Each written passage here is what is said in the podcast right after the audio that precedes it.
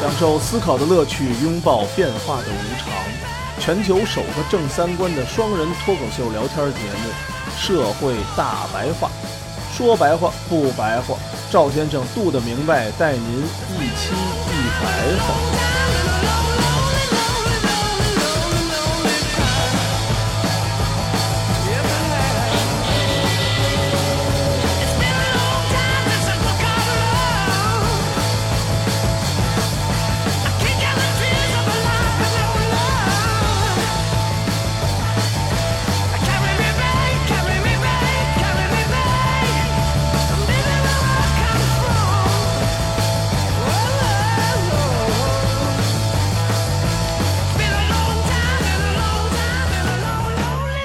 大家好，欢迎收听我们社会大白话，我是赵先生，对面呢是我们杜的明白。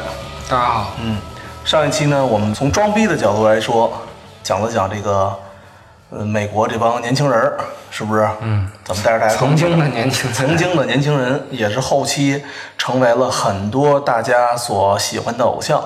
嗯，然后呢，咱们这一期呢，回到了八十年代，看看这帮曾经的年轻人怎么又在第二波带领的一个全球的一个经济变成了互联网公司了，摇身一变变成互联网公司新贵了。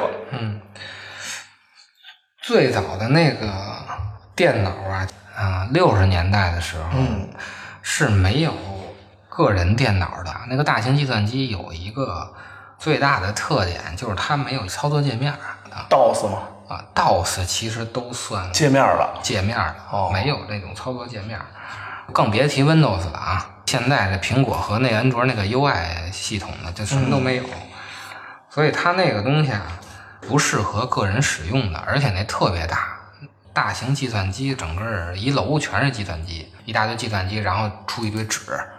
可是到了一九七三年的时候，就出现了一个个人计算机，嗯，啊，就有鼠标了，然后也有操作嗯界还有面鼠标呢啊好有鼠洋标气了啊！一九八四年，IBM 就推出了自己的个人计算机，同期苹果也推出了自己的计算机。一九八四年，苹果推出那个计算机啊，叫 Macintosh，就是现在咱们那个 iMac 的全称 iMac，啊，MAC，嗯全称叫 Macintosh。当时他们那个广告啊，拍的特别有意思，嗯一堆蓝色儿的人嗯整齐划一的往前走，就像是军队似的，坐在那儿听一个老大哥在那个屏幕上给洗脑。 有一个女的从那个电影院外头跑进来了，整个那个那色彩啊，只有那女的穿了一个红灰色儿一白背心儿带色儿的，哦其他人全是那种灰蓝色的。嗯，因为那个 IBM 就是灰蓝色的，是的，是的，它影射的就是 IBM 以前的那种军事工业联合体计算机嗯企业。说现在我们要打破这种计算机企业，我们苹果是一个性感的小妞。，对，到还是了那个屏幕前头拿一大锤子给那个屏幕给凿了。凿完了以后呢，出现了一行字，就是“围板”。现在咱们说的啊，啊，大概那意思呢，就是说，你将看到什么是一九八四，但你不要成为一九八四。嗯一九八四啊是一个小说，嗯它就是正好在那年，现在来说叫贴热嗯，对，蹭热点，蹭热点。嗯艾维尔写的那《一九八四》小说，主要是说那个社会主义集权的那种社会最后是一个什么样的，就是大家都没有娱乐活动，穿的都是灰不拉几的，每个人都是社会的螺丝钉。所以那谁也是蹭热点呗。啊叫什么来着？有一个 EQ 八四， EQ E 八四是什么东西？村上春树啊有一本特别知名的小说，哦所有文艺女青年、文艺青年什么乱七八糟的，去个洱海，洱海海边儿 找自我的时候都得拿一本儿，然后拍下他和那个洱海。他那意思啊，就是说啊，你只要买了我们那电脑，你就个性自由了，个性解放了，就这意思啊，对跟现在咱们广告语一模一样。对你就一九八四年，你就自由了。对，现在这个广告不是天天就是忽悠这个吗？这三十年前的人干的事儿啊。终于自由了。啊所以呢，我们看到以苹果为首的这些企业啊，包括后来的谷歌的企业文化，都是什么扁平化呀，嗯不穿西啊啊服呀，而且福利还特别高对，。有钱。啊。都是在说我们这个品牌能让你摆脱一九八四那种集权压迫，让你成为你自己，而不是国家的一颗螺丝钉对，啊，都是这意思。年轻人就喜欢这一套，嗯，对越听越开心。对。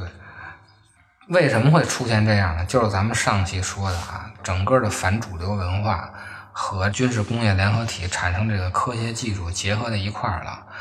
七十年代末八十年代初的时候，被这些厂家给看中了，开始以这个为卖点去制造商品。嗯，看出这波孩子有钱，对，然后呢，美国也基本稳定了，国家呢也不再需要这些高薪和企业呢去帮他们干什么事儿了，嗯，就准备开始圈钱了。为什么啊？这个时期商品开始结合到反主流文化当中呢？这就是咱们说的另外一个原因，也就是整个的数码经济产生的负面的因素的那个背景，就是新自由主义。新自由主义啊，是从七十年代开始对凯恩斯主义的一个自救嘛，所以那会儿讲究的就是自由竞争。嗯，它发展到八十年代的时候，这些企业说白了就撒了欢儿了。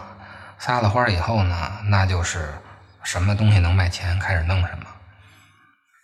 因为发达的资本主义国嗯家，它的经济的增长就是建立在国家不停的、不断的创新的基础上，嗯，它才能持续的增长咱们就是靠国家的安排，啊。是吧？国家安排哪儿增长，我们哪儿一定能增长。对，但是这个数码经济呢，不同于原来的工业经济和传统的市场经济啊，它就是以知识为经济基础的。嗯通过冷战时期的军事联合体的跨部门协作，再到反文化运动，到了八十年代，这些发达的资本主义国家就建立了一个全新的国家的创新体系。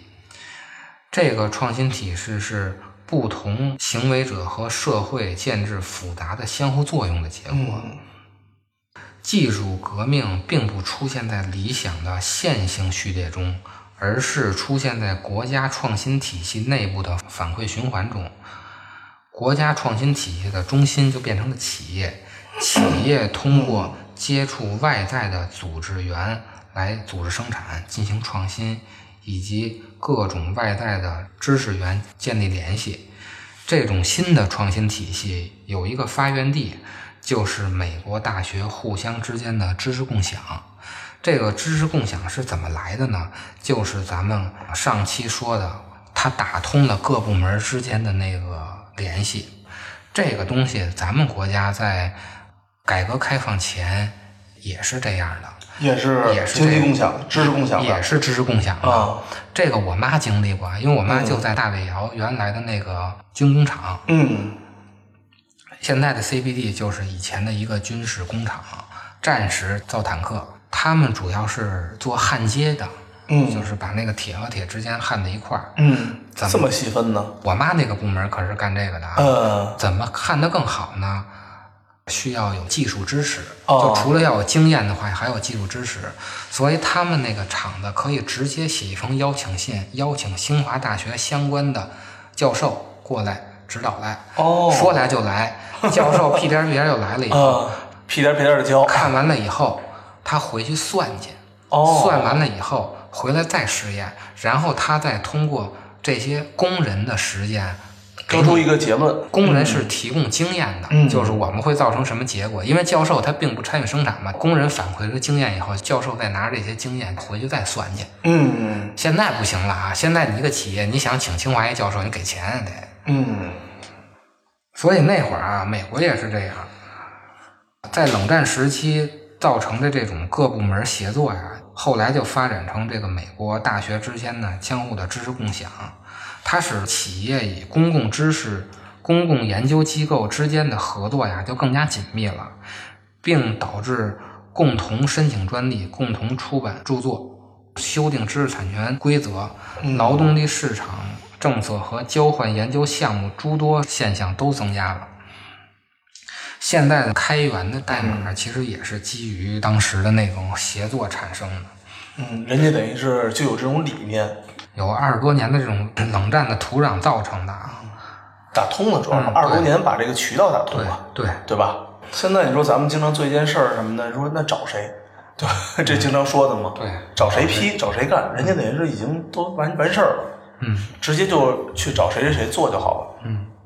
然后咱们就看看整个的数码资本主义它的负面的因素啊。虽然数码资本主义是资本主义自我创新的一个形式啊，但是我们也可以看到啊，进入数码资本主义以后啊，全球出现了两次的金融危机。嗯，对，一个是九七年的，一个是零八年的，尤其是零八年啊，其实就是这个数码经济和金融资本结合造成的。虽然三十年过去了啊，大家也逐步的认可了这种新的经济形式，但是它其实并没有解决根本问题。国家的创新体系仍属于生产力的范畴。七十年代的生产力不足，并不是生产方式或者社会结构意义上的矛盾，就是它不是生产关系的矛盾，嗯而是生产力范畴的各种要素之间协调的出现问题了。就是大家其实是有生产能力的，对但是呢，串不到一块儿去。只要你拉通了就好了。对，国家创新体系呢，有可能实现生产力的快速发展，但是呢，这有可能导致生产力和生产关系巨大的裂变和冲突。就是它在生产关系没变的情况下，它确实产生了巨大的生产力。那这样的话，这个之间的矛盾就越来越激化了嘛。嗯这也就是现在我们看到的一个现象啊，就是整个全球啊，只有发达国家在发展，或者就是某个国家的发达地区在发展，对对，它并没有实现整个人民的富强。是的，不管是哪个国家啊，马克思当时啊对这个就有预言，整个的生产过程不是属于工人的直接技巧，而是表现为科学在工艺上的应用的时候，只有到这个时候，资本才获得了充分的发展，或者说资本才造成了以自己相适应的生产方式。可见，资本的趋势是赋予生产以科学的性质，而直接劳动则被贬低为只是生产过程的一个要素。同价值转换为资本时的情形一样，在资本的进一步发展中，我们看到，一方面，资本是以生产力的一定的现有的历史发展为前提的，在这些生产力中也包括科学；另一方面，资本又推动和促进生产力的向前发展。这什么意思呢？就是越是以知识为经济基础，嗯就越是加剧了资本主义造成的剥削，也就加剧了不平等。哎，为什么这个呢？我一直以为是只有生产手工业越依赖资本主义越好操控呢。知识这个多难控制啊！因为其实知识啊，到现在就变成了财富的媒介了，最终还是为了挣钱。对呀、所以没有知识的就注定他就没有渠道去挣钱吗？现在的知识不是为了探索人类的可能性，探索我们未来的幸福啊，或者什么，就是那种超越的东西。嗯，现在的知识就是财富的媒介，要不然不都说知识变现吗？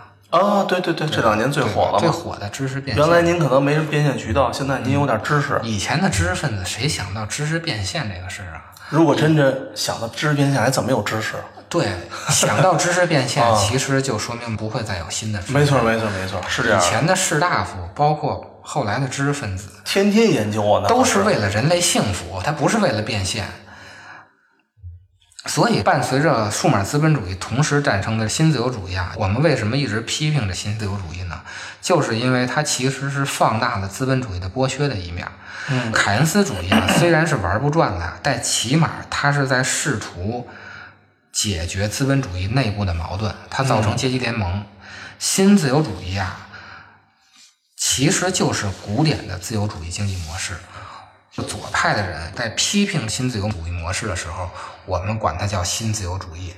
人家自己不管人自己叫新自由主义，叫人啥呀就就是自由经济模式，自由经主济要模啊式。， 老百姓一听见“自由”这俩字儿，他就觉得这事儿是个好事儿，对对对对对吧？咱们不说别的，啊，你一听我们这是一个自由的使用，我们是一个自由的国度，嗯对我们是一个自由的经济，或者我们是一个自由的一个所谓的一个新闻发布端，哎，他就觉得这事儿是对的了。嗯，啊，这自由这事儿咱们也说过啊，就是什么 freedom 像什么 liberty 这个词儿，跟咱们对中文的自由其实不是一个词儿，不是一个事儿。嗯，这翻译的有 问题。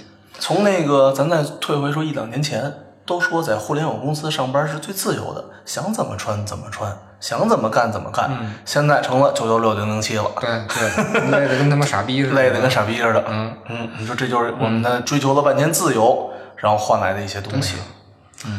所以啊，这种新自由主义实际上是造成了赢者全拿的现象。为什么会造成这赢者全拿呢？就是因为没有财富就没有技术。像什么咱刚才说那 Google 那量哎子呦什么，那得花多少钱啊？听着跟闹量子计算，听机着跟看电影似的。啊啊！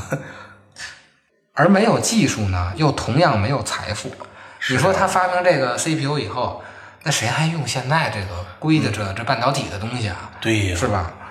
你看咱们的，包括说之前老罗那个锤子手机，说半天不是还是因为嗯还是没技术钱，，还还是是没钱没技术，没钱没技术。说难听一点，就有人设，倒真能白活。没钱就没技术，没技术就没钱，没钱嗯啊那你说华为有啥呀？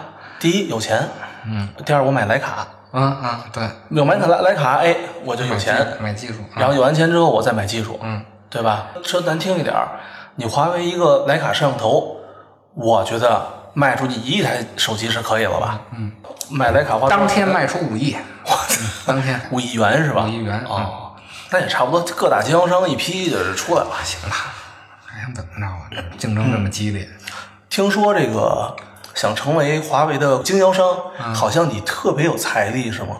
因为华为是经销商形式嘛，你要把机器买回去，嗯对对再销售的，它不是小米，不是这这一系列的，不是在线订货对，，不是那种互联网模式，还是他妈这靠谱啊！还是得靠谱。上来就回钱，咱们之前说过啊，就这种经销商模式，它是各级能帮你承担风险的，对就你东西你卖不出去没关系，因为经销商已经给你买走了，对，他哎你自己就想办法了。你囤货囤你的呗，对对对对，我只要卖给一级代理，那后边人家爱卖卖不了，跟我就没关系了。对对对，应该卖华为手机是比较挣钱的吧？它的利润好像是一千到一千五，那就是百分之，那就百分之百分之二十，百分之十左右呗，百分之二十呗。所以呢，现在就造成一个什么结果呢？没有钱就没有技术，嗯没有技术就没有钱。使用技术装置啊，会增加那个工作效率，改善生产，剩余价值就会增加。所以呢，现在呢，必须将这些剩余价值物质化，也就是说，必须把这些产品变为商品。嗯，这一套运作体系啊，就是用卖出得到的部分钱来作为改善生产运作的研究基金。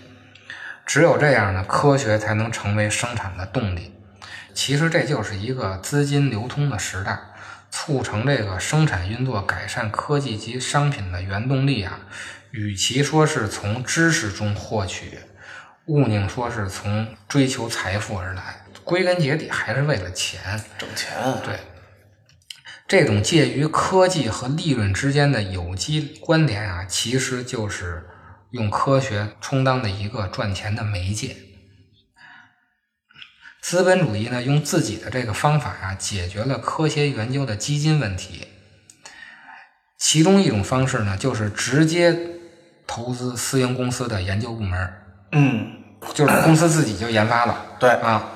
苹果应该也是去买人家的专利吧？不应该他都能自己不不，现在不是所有的专利都自己研发呀。苹果那个 CPU 是买的英国的技术啊 CPU ，CPU 是买的英国的技术。哦。我听说那个，比如比如别人听说了，就是阿迪达斯咱们没穿运动鞋啊，啊它有个气垫儿，嗯还有使个什么东西，那都是买的国外某些橡胶嗯厂或者说是什么类的这种鞋底儿公司，嗯还有那个他那小米粒儿、BOSS 那个那个东西，都是买的人家这个东西，买的使用权十年二十年的使用权，这个就是花钱直接的嗯直接整。买机构。嗯你要有现成的更好，你没有现成，你给我琢磨去嗯啊。这是第一种方式。第二种方式呢，更长期的，嗯我直接投资研究基金会或者大学所属的这种相关的啊对对这嗯种研究所、尤其是美国大学又厉害对，啊，他们什么都研究。我不要求你短期内给我做什么东西，我就哦要求你给我提供最基础的从零到一的理论基础。嗯然后你把这些东西你给我，我再想方设法把商这业化东西变成钱，哎，对，商业化，嗯，就有点像我买你的某某某科学实验室，你给我做咨询报告。对，对是吧对对，未来美国的很多科研机构，他也会自己去找企业赞助去，嗯，是对吧？啊，对，所以呢，数码资本主义啊，其实就是将公有的知识私人化。因为原来这些东西我研究出来就公布了嘛，嗯现在我发现能盈利的话，那我还公布啥？我拿着赚钱去了嘛。对，我们看数据啊，从一九七三年到一九九五年，除去通货膨胀的因素，美国真实的人均国内生产总值增长了百分之三十六，但普通基层职工这些员工的实际小时工资下降了百分之十四，就是蓝领儿嘛，蓝领儿不值钱了，对，嗯工人、手工业，在八十年代啊，所有的收入增长都归于占职工人数百分之二十的那一部分人，嗯而职工中最顶级的百分之一是占去了收入增额的百分之六十四。嗯就是虽然这个经济增长啊，都他妈增长到有钱人那儿去了，底下人没嗯有增长，是他就是光往上提了。对，光提了的挺光鲜的，对，是不是？对？一个一个看上电视都倍儿光鲜，西服笔挺的，这说白了就是有钱的人越来越有钱，底下的人并没有随着经济增长啊，就这个数码资本主义，并没有带来什么对，太大的利益。要不红脖子们老不高兴呢。反正不管说别的，我看一个小数据，说人家起码特朗普上任之后，这个美国工厂的开工率啊还是上升的非常多的，哪怕人做个鞋店儿什么的，对吧？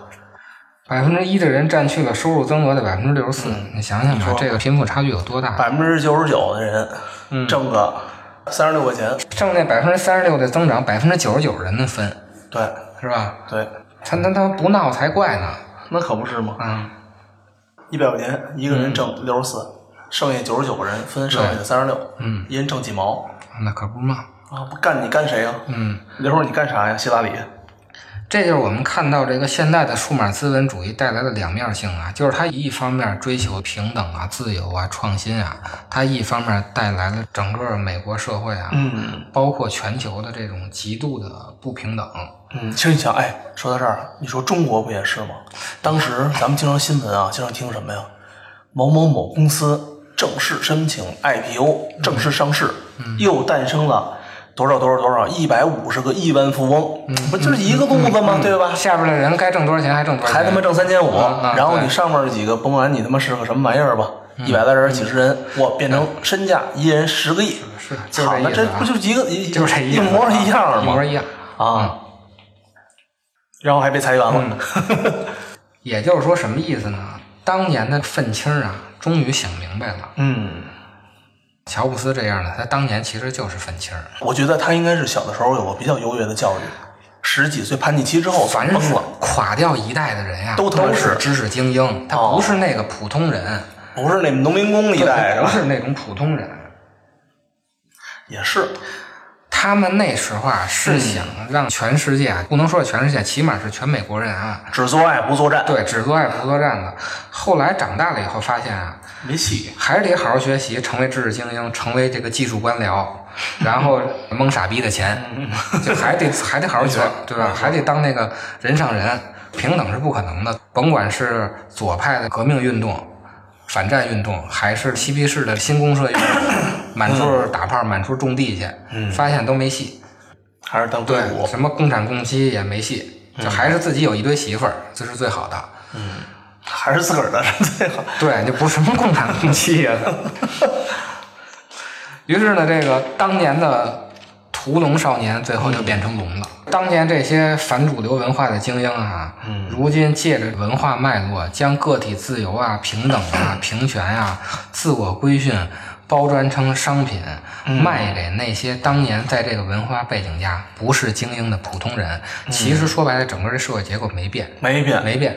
当时呢，当时精英的那帮人，后来还是精英。对，啊，当时他变叛逆，带你打炮，对今天他带你买东西，对，他就把他年轻时候那些东西包装一下卖给商品。你年轻嗯时候你就喜欢这些东西，现在我卖给你。我现在买东西比较少，实话实说比较少了，也不那么嘚瑟了啊。嗯，但是经常看到一些，比如说信息媒体呀、什么的，不就是包装包装嬉皮士风格，然后穿个什么这东西，穿个那东西，卖给一些年轻的小孩儿，嗯，对吧？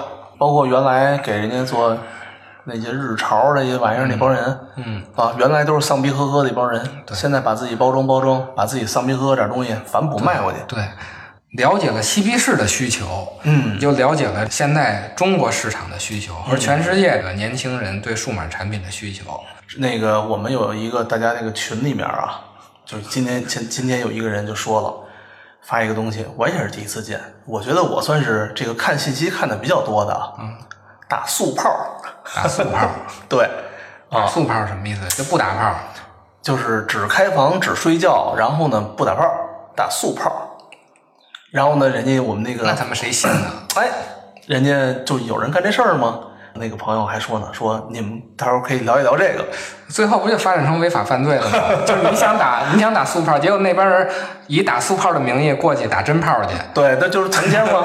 那不是那那不对，最后就扯皮嘛。 对对对，啊，所以还你这这告去都没人告去，你约他 嘛？对，所以这个其实打速炮这事儿，我们回头合计合计，看看怎么给大家聊一聊。那是不是有婚炮啊？哟，有婚炮啊啊！然后还有人回复吗？操，还他妈两荤一素呢！ 对， 这两荤一素 可以啊。